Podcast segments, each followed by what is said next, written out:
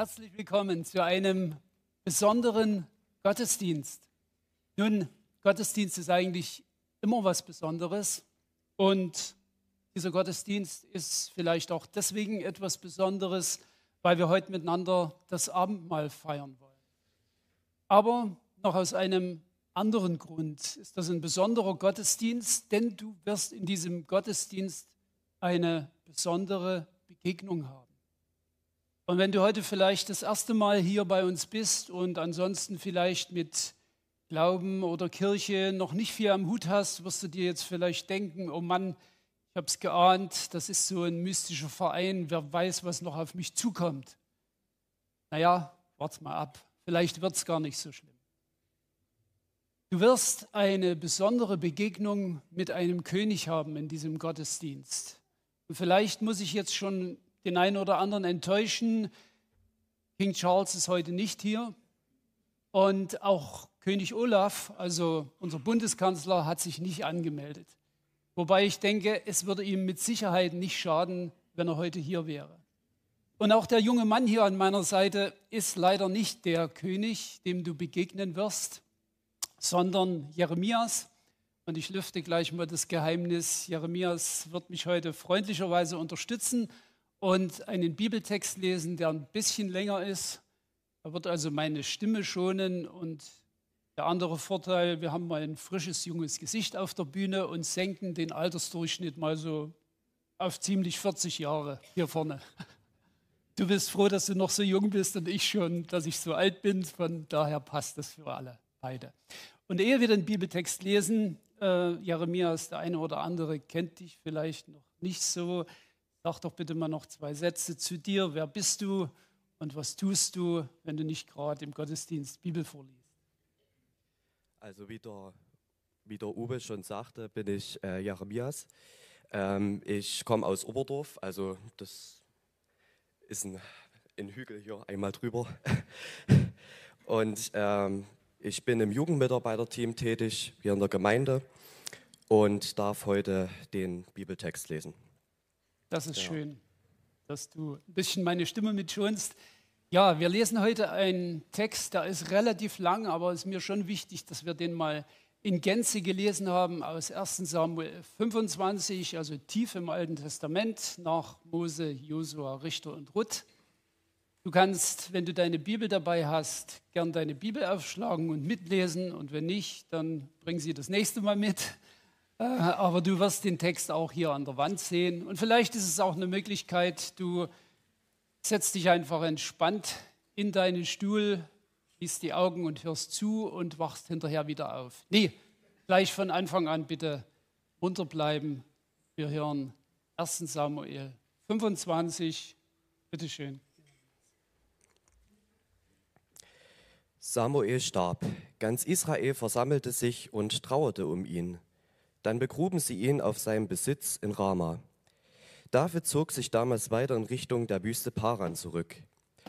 In Maon lebte ein Mann, der sein Gewerbe in Karmel ausübte. Er befand sich gerade dort, um die Schafe zu scheren. Der Mann war sehr vermögend. Ihm gehörten 3000 Schafe und 1000 Ziegen. Er hieß Nabal und war ein Nachkomme Kalebs. Seine Frau hieß Abigail. Sie war schön und hatte einen klaren Verstand, er selbst aber war grob und gemein. Als David in der Wüste hörte, dass Nabal seine Schafe schor, schickte er zehn junge Männer mit dem Auftrag los, geht nach Karmel hoch und fragt Nabal in meinem Namen nach seinem Wohlergehen. Richtet ihm aus, ich wünsche dir alles Gute. Friede sei mit dir, mit deiner Familie und mit allem, was du besitzt. Ich habe gerade gehört, dass du Schafschur hast, Du weißt doch, dass deine Hürden in unserer Nähe waren und wir ihnen nichts zuleide getan haben. Und während der ganzen Zeit in Karmel ist ihnen nichts abhanden gekommen. Frag deine Leute, sie werden es dir bestätigen. Nimm also meine jungen Leute freundlich auf, denn wir kommen doch zu einem Fest. Gib ihnen mit, was du für deinen Sohn David erübrigen kannst. Davids junge Leute kamen zu Nabal, richteten ihm alles im Namen Davids aus und warteten dann ab. Aber Nabal entgegnete ihnen, David, wer ist das? Der Sohn Isais, wer soll das sein? Heutzutage gibt es viele Knechte, die ihrem Herrn davongelaufen sind. Da soll ich mein Brot und Wasser nehmen und die Tiere, die ich für meinen Schafscherer geschlachtet habe, und es Leuten geben, von denen ich nicht einmal weiß, woher sie kommen. Die jungen Männer kehrten zu David zurück und berichteten ihm alles. Da befahl David seinen Männern, schnallt eure Schwerter um. Auch er nahm sein Schwert und zog los. 400 Mann folgten ihm, 200 ließ er beim Gepäck. Einer von den Leuten Nabals berichtete Abigail, David hat Boden aus der Wüste zu Nabal geschickt, um unseren Herrn alles Gute zu wünschen, aber er hat sie nur angeschrien. Dabei waren die Männer Davids immer sehr gut zu uns. Sie haben uns nicht belästigt und die ganze Zeit, in der wir in ihrer Nähe waren, haben wir nicht das geringste vermisst. Sie waren Tag und Nacht wie eine schützende Mauer um uns, solange wir die Herden in ihrer Nähe weideten. Sieh zu, ob du noch etwas tun kannst, sonst ist unser Herr und sein ganzer Haushalt verloren. Er ist ja so boshaft, dass man nicht mit ihm reden kann. Da ließ Abigail schnell einige Esel beladen. Sie nahm 200 Fladenbrote, zwei Schläuche Wein, fünf zubereitete Schafe, fünf Getreidemaße voll Röstkorn, 100 Rosinenkuchen und 200 Feigenkuchen. Dann sagte sie zu ihren Dienern, geht mit den Eseln voraus, ich komme gleich nach. Ihrem Mann aber sagte sie nichts davon. Als sie auf ihrem Esel den Berg hinunterritt, kamen David und seine Männer ihr schon entgegen. David hatte eben noch gesagt, für nichts und wieder nichts habe ich in der Wüste alles beschützt, was dem gehört. Nicht das geringste von seinem Besitz ist weggekommen, und er hat mir Gutes mit Bösem vergolden. So möge es Gott den Feinden Davids antun, so und noch mehr. Bis morgen früh werde ich nicht einen einzigen von diesen Wandpissern übrig lassen. Als Abigail David sah, stieg sie schnell vom Esel, kniete sich hin und beugte sich mit dem Gesicht zur Erde nieder. Sie blieb vor seinen Füßen liegen und sagte, es ist alles meine Schuld, mein Herr. Bitte hör deine Dienerin an, bitte lass es, mir, lass es mich erklären. Mein Herr ärgere sich doch nicht über Nabal, diesen boshaften Menschen. Er ist genau das, was sein Name bedeutet. Nabal heißt er und niederträchtig ist er. Leider habe ich deine Dienerin, die jungen Leute, die mein Herr geschickt hat, nicht gesehen. Nun aber, mein Herr, so wahr Jabe lebt und du selbst lebst, Jabe hat dich daran gehindert, in Blutschuld zu geraten, indem du dir mit eigener Hand hilfst.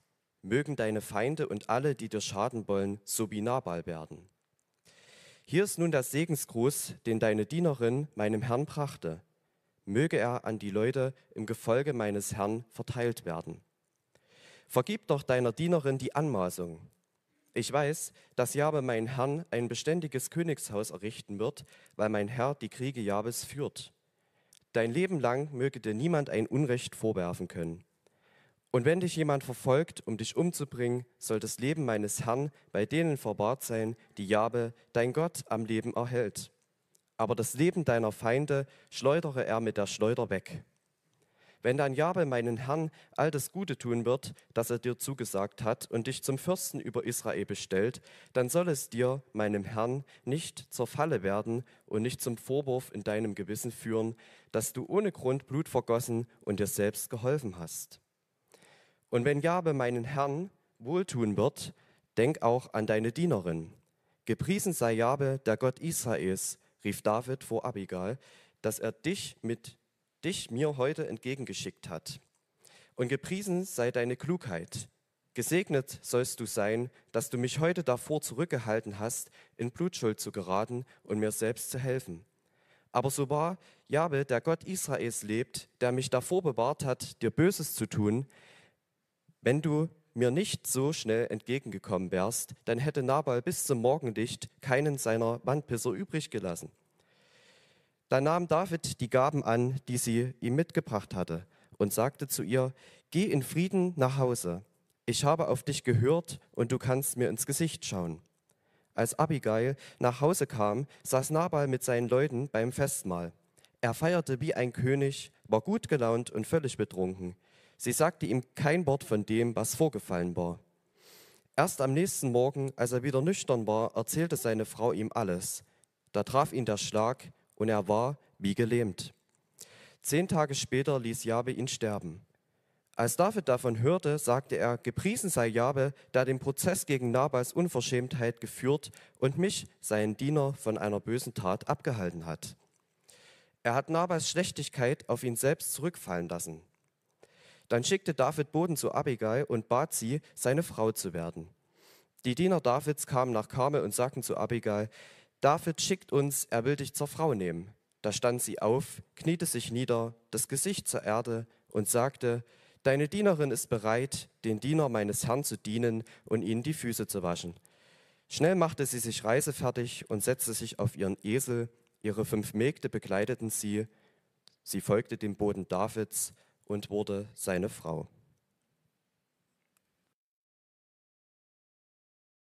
Ja, vielen Dank, Jeremias, für deine Unterstützung. Dieser Text, den wir jetzt gelesen haben, beginnt mit Samuel starb. Wahrscheinlich würden wir relativ schnell darüber hinweglesen und uns dem eigentlichen Geschehen zuwenden. Aber ich will ganz bewusst mal noch ein paar Sätze dazu sagen, weil ich denke, dass das für den Zusammenhang durchaus wichtig ist. Wer war denn Samuel? Nun, Samuel hatte drei Funktionen. Er war Priester, er war Prophet und er war Richter. Die Priester hatten im Alten Testament die Aufgabe, Opfer darzubringen, die Gott vorgeschrieben hatte. Meist waren das Tieropfer, aber es gab auch Speisopfer. Und wir halten einfach fest, es gab vor Samuel Priester und es gab nach Samuel Priester.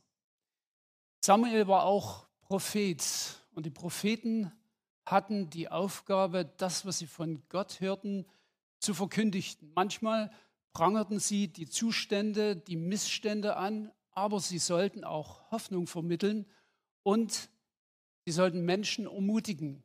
Sie sagten spätere Ereignisse im Auftrag Gottes voraus. Und es gab vor Samuel Propheten und es gab nach ihm welche. Samuel war Richter und die Zeit der Richter war eigentlich eine sehr traurige in Israel. Das Volk hatte sich von Gott abgewandt, sie waren ungehorsam, sie erfüllten nicht Gottes Willen, sie praktizierten Götzendienst, sie praktizierten Mischehen mit den gottlosen Kanaanitern entgegen den Anordnungen Gottes. Und sie missachteten sogar diese eingesetzten Richter. Sie wandten sich von ihnen häufig wieder ab, wenn der Richter gestorben war. Gott züchtigt Israel, indem er es zulässt, dass sie militärische Niederlagen erlitten. Und er gibt Richter, und er gibt Heerführer, die das Volk anführten und teilweise auch durch kriegerische Handlungen dann die Unterdrücker wieder zu bezwingen. Und irgendwann kommen die Ältesten von Israel zu Samuel und sagen ihm, du bist alt geworden und deine Söhne, die gehen nicht den Weg mit Gott, den du gehst. Setz deshalb einen König über uns ein, und der soll für Recht sorgen, wie es bei allen Völkern üblich ist. Und Samuel ist sauer und er geht zu Gott und klagt ihm das und Gott muss ihm sagen, reg dich ab, Samuel. Sie wollen nicht dich loswerden, sondern sie wollen mich loswerden. Ich soll nicht mehr Gott über sie sein. Dabei klang das ganz fromm und war auch raffiniert mit der Aussage, deine Söhne folgen Gott nicht nach. Damit hatten die Leute recht und mit dem Argument, dann setzt doch einen König über uns ein, verfolgten diese Leute eigentlich ihre eigene gottlose Agenda. Nein, wir wollen einen König, sagen sie in Vers 19, dann werden wir im Kapitel 8 wie die anderen Völker sein, wie die gottlosen Völker um sie herum. Samuel heißt auch von Gott erbeten und der erste König Israels, Saul, der wurde vom Volk gefordert. Die hebräische Verbwurzel bedeutet so viel wie fordern, verlangen, bitten. Und Gott gibt dem Drängen des Volkes nach und er bestimmt Saul zum König. Samuel setzt ihn als König ein und damit ist die Zeit der Richter zu Ende. Also es gab keinen großen Richter nach Samuel mehr. Aber jetzt zum eigentlichen Text. Wir haben drei Hauptfiguren in dieser Geschichte, David, Nabal und Abigail.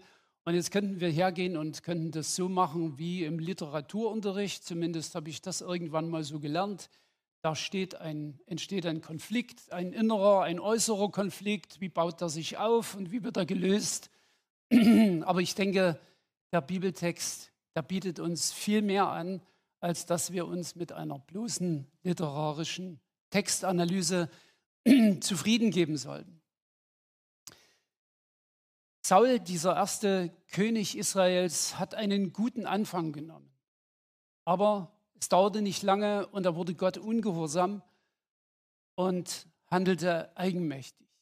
Und als dann dieser junge David Erfolg im Krieg hat, wird der Saul neidisch auf ihn. So neidisch, dass er ihn verfolgt und dass er ihn eigentlich einen Kopf kürzer machen will. Und in dieser Situation befinden wir uns jetzt hier in diesem ersten Kapitel, in diesem 25. Kapitel 1. Samuel. David ist auf der Flucht vor Samuel und er muss sich in unwirtlichen Gegenden aufhalten, in der Wüste Paran. Vielleicht kann ich mal die Folie haben, Jonas. Da sehen wir ungefähr, wo wir unterwegs sind. Ihr seht in etwa hier am Toten Meer, da ist Hebron, aber vorher vielleicht noch mal hier in dieser Wüste Paran auf der Halbinsel äh, Sinai. Dort hält sich David auf und äh, Nabal ist hier in diesem Gebiet zu Hause bei Hebron da sehen wir den Ort Kamel hinter dem roten Luftballon und Mauern. Da befinden wir uns also jetzt. Und Nabal ist ein Großbauer. Er hat 3000 Schafe, er hat 1000 Ziegen und ich habe tatsächlich mal nachgesehen, was kostet denn momentan ein Lamm?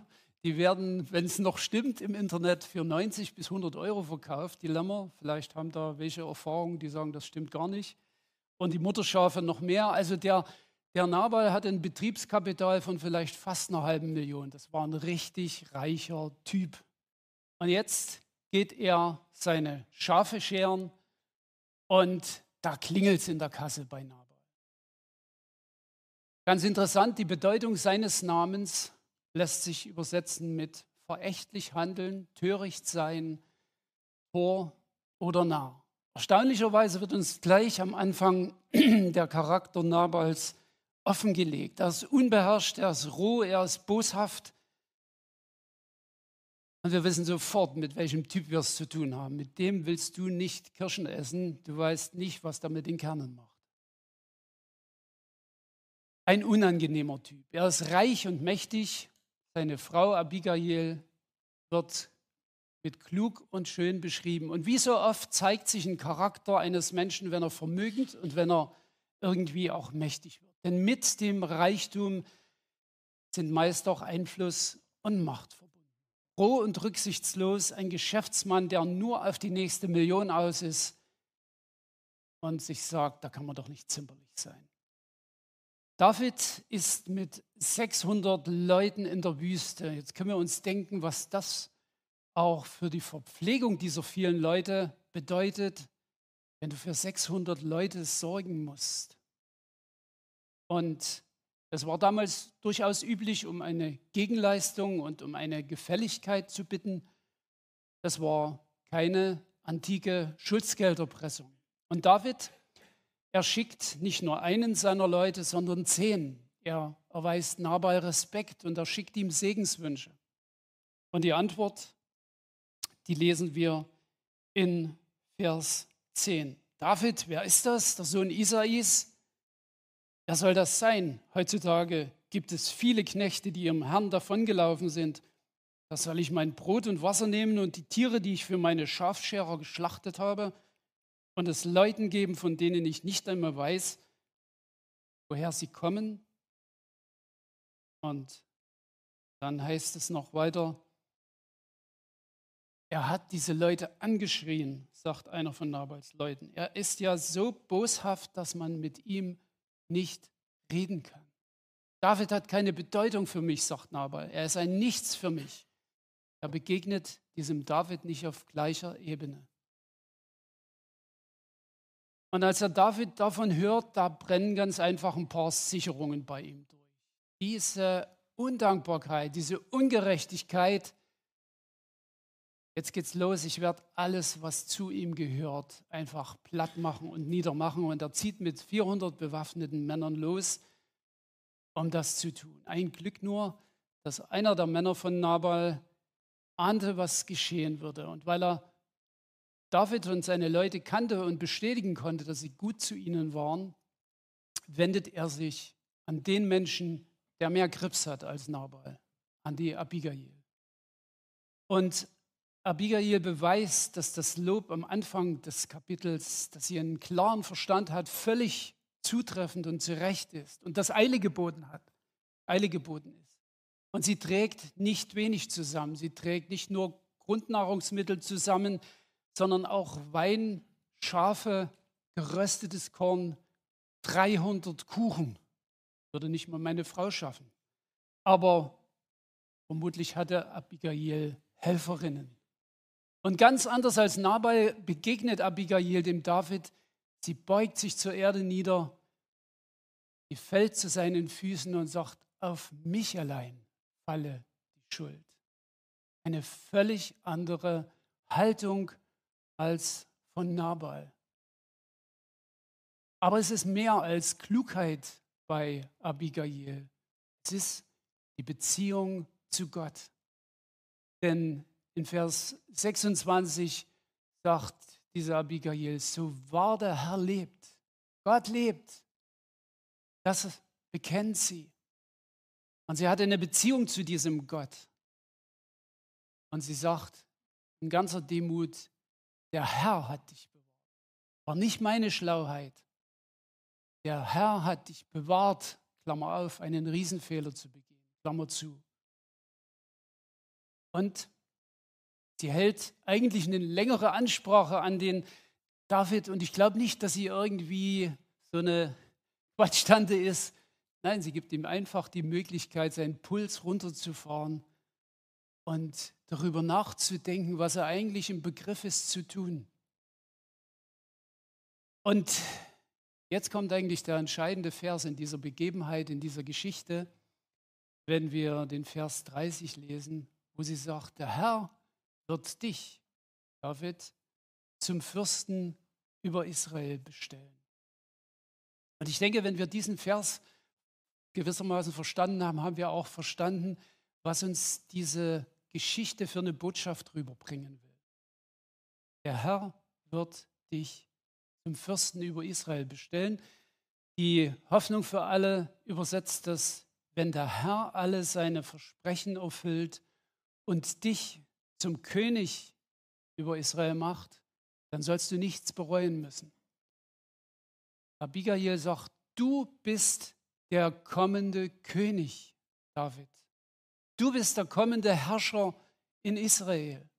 Und Abigail sieht diesen David nicht als einen dahergelaufenen, als einen Wellenführer oder dergleichen, sondern als den Gesalbten, als den kommenden König Israels. Und entsprechend handelt sie. Abigail hat in ihrem Herzen erfasst, dass hier mehr als ein Aufrührer, ein dahergelaufener vor ihr steht. David, der dankt zuerst Gott. Gepriesen sei der Herr, gepriesen sei Yahweh. Und ich glaube, der David hat verstanden, hier hatte Gott seine Finger im Spiel und er hat mich bewahrt davor, einen Riesenfehler, eine, eine Schuld auf mich zu laden. Gott hatte seine Finger im Spiel. Ganz unterschiedlich begegnen Nabal und Abigail diesem David, diesem kommenden König. Ich habe hier bloß ein paar Stichpunkte aufgeschrieben, wie grundunterschiedlich das ist, wie respektlos Nabal gewesen ist, wie ehrfürchtig Abigail war, aber vor allem, dass sie seine Bestimmung anerkannt. Du bist der kommende König. Und David, David ist ein Bild auf den kommenden König, auf den, dessen Reich nicht auf Israel beschränkt ist. Wir verkündigen, wir proklamieren den kommenden König, Jesus, Gottes Sohn, den Erretter. Wir dürfen jetzt sicherlich auch nicht David und Jesus gleichstellen. David war ein Mensch wie wir, der Fehler hatte, der hier beinahe einen großen Fehler begangen hätte. Und Jesus war sündlos. Aber David ist ein Bild auf Jesus. Und Gott sagt am Ende des Lebens von David, das war ein Mann nach meinem Herzen. Noch ist dieser kommende König Jesus in dieser Welt gering geachtet. Er wird verspottet oder ignoriert. Er wird abgelehnt. Aber sein Reich besteht bereits durch die Menschen, die ihm gehören und die ihm nachfolgen. Seine sichtbare Herrschaft ist noch nicht angetreten.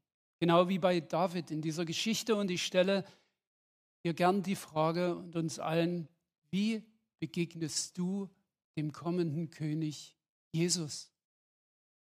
Bist du bereit, dich unter die Herrschaft des kommenden Königs Jesus zu stellen? Und vielleicht fragst du,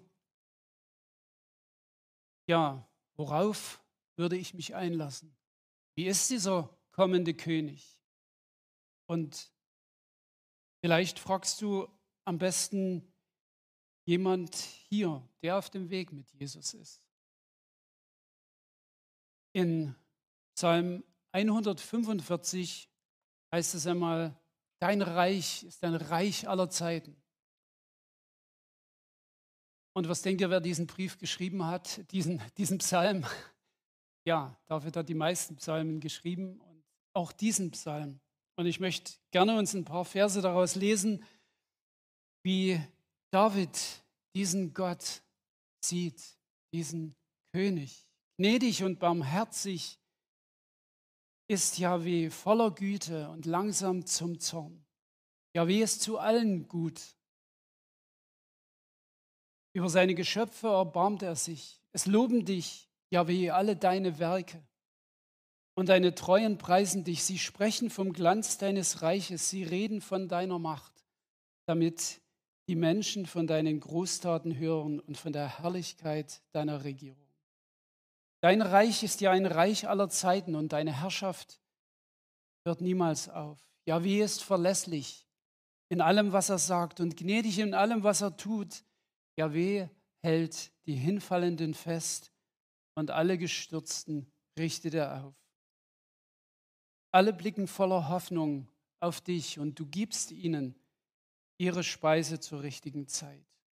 Du öffnest deine wohltätige Hand und alles, was lebt, wird durch dich satt.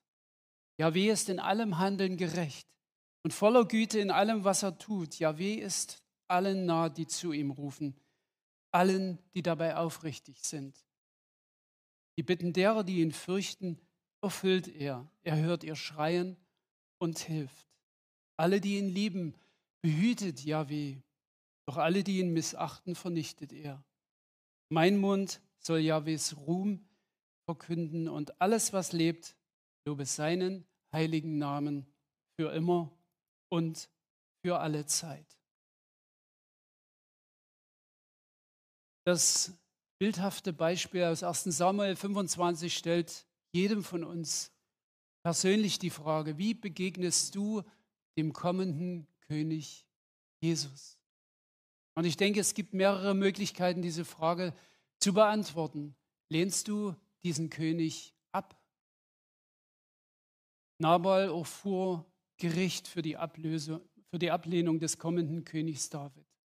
Die Elberfelder Übersetzung schreibt oder übersetzt, sein Herz erstarb in seiner Brust und nach zehn Tagen starb er. Das klingt nach doppeltem Herzinfarkt oder Schlaganfall. Wollen wir vielleicht Menschen Angst machen? Die den kommenden König Jesus ablehnen. Ich denke, das ist nicht Sinn und Zweck, aber wir verkündigen einfach nur, was Gottes Wort selbst sagt.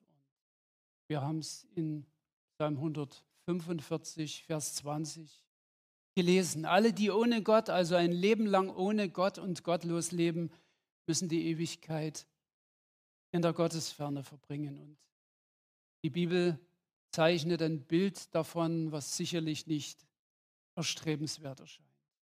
Ist dir der kommende König gleichgültig oder vielleicht einfach egal? Ignorierst du ihn?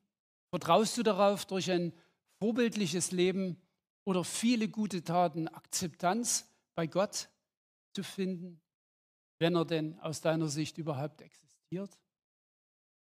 Nun, die Geschichte in 1 Samuel 25 zeigt uns, dass es keinen dritten Weg, keinen goldenen Mittelweg oder irgend so etwas gibt.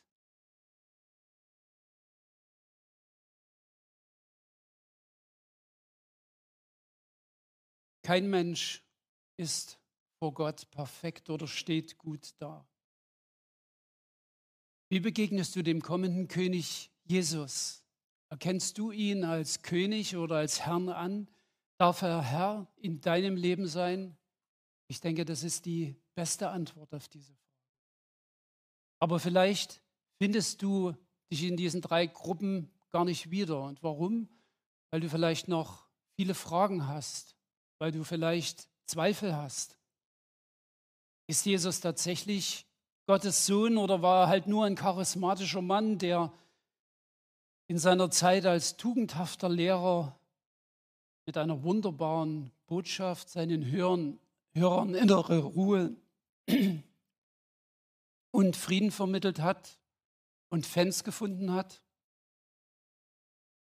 Johannes hatte Jesus im Jordanfluss getauft und er war trotzdem unsicher, ob dieser Jesus der Messias, der Gottessohn ist. Und er schickt dann ein paar Leute los und fragt Jesus, bist du der Kommende oder sollen wir auf einen anderen warten? Ich will dich jetzt auch nicht auffordern, dich zu Jesus zu bekehren. Vielleicht schrickt man schon und sagt jetzt, das ist es doch gerade, was wir wollen. Aber der Satz ist noch nicht zu Ende möchte ich nicht dazu herausfordern, wenn du noch gar nicht so weit bist. Wir wollen keine unreifen Früchte pflücken. Vielleicht brauchst du einfach wirklich noch mehr Begegnung mit diesem kommenden König. Dann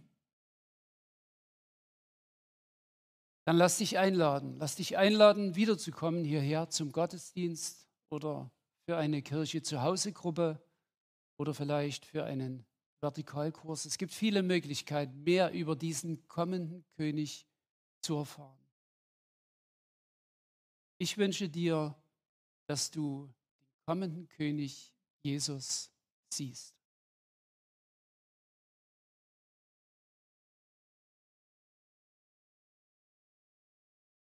Nicht nur dem kommenden König David sind Menschen ganz unterschiedlich begegnet, sondern auch dem kommenden König Jesus. Gerade auch zur Zeit seiner Leiden und seiner Auferstehung. Ich möchte uns dazu etwas lesen aus dem Matthäusevangelium. Dort fragt Pilatus Jesus, als er vor ihm steht, bist du der König der Juden? Jesus aber sprach zu ihm, du sagst es. Als er von den hohen Priestern und den Ältesten angeklagt wurde, antwortete er nichts. Und Pilatus spricht zu ihm, hörst du nicht, wie vieles sie gegen dich zeugen? Und er antwortete ihm nicht auf ein einziges Wort, sodass der Statthalter sich sehr verwunderte. Vers 22, Pilatus spricht zu ihnen zum Volk, was soll ich denn mit Jesus tun, der Christus genannt wird? Sagen alle, er werde gekreuzigt. Der Statthalter aber sagte, was hat er denn Böses getan? Sie aber schrien übermäßig und sagten, er werde gekreuzigt.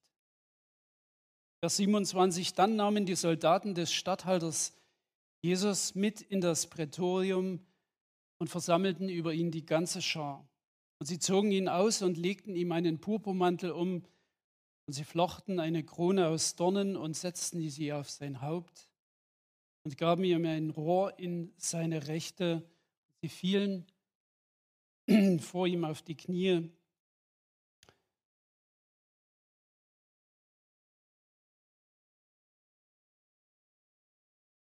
und verspotteten ihn und sagten, sei gegrüßt, König der Juden. Und sie spien ihn an, nahmen das Rohr und schlugen ihn auf das Haupt. Und als sie ihn verspottet hatten, zogen sie ihm den Mantel aus und zogen ihm seine eigenen Kleider an und sie führten ihn hin, um ihn zu kreuzigen. Sie gaben ihm ein Rohr in seine Hand. Normalerweise hätte das der Herrscherstab sein sollen, ein Zepter. Aber sie verspotteten ihn und schlugen ihn mit diesem Rohr aufs Haupt. Spott und Ablehnung. Aber wir lesen zum Glück auch eine ganz andere Reaktion am Ende dieses Kapitels, als Jesus gekreuzigt war. Vers 54, als aber der Hauptmann und die, die mit ihm Jesus bewachten, das Erdbeben sahen und das, was geschah, fürchteten sie sich sehr und sprachen, wahrhaftig, dieser war Gottes Sohn. Und ich will uns noch eine Stelle lesen aus dem Johannesevangelium. Thomas, einer der Schüler, der Jünger von Jesus, war auch ein Mensch wie Johannes, der so seine Zweifel hatte. Und als Jesus auferstanden war, lesen wir dort, da kommt Jesus, als die Türen verschlossen waren, Johannes 20, Vers 26 und stand in der Mitte und sprach, Friede euch. Dann spricht er zu Thomas, reiche deinen Finger her und sieh meine Hände und reiche deine Hand her und lege sie in meine Seite und sei nicht ungläubig, sondern gläubig. Thomas antwortete und sprach zu ihm, mein Herr und mein Gott. Thomas hatte auch Zweifel. Und trotzdem findet er am Ende die richtige Antwort. Und er gibt ihm nicht dieses Rohr des Spotts, sondern er gibt ihm das Zepter in die Hand. Das Zepter über sein Leben. Und ich darf noch mal fragen, wie begegnest du dem kommenden König? Gibst du ihm das Rohr oder das Zepter in die Hand? Im Abendmahl preisen wir den König aller Könige, Gott, den Vater, den Sohn und den Heiligen Geist. Wir denken daran, wie Jesus am Kreuz seinen Leib und sein Blut für uns hingegeben hat,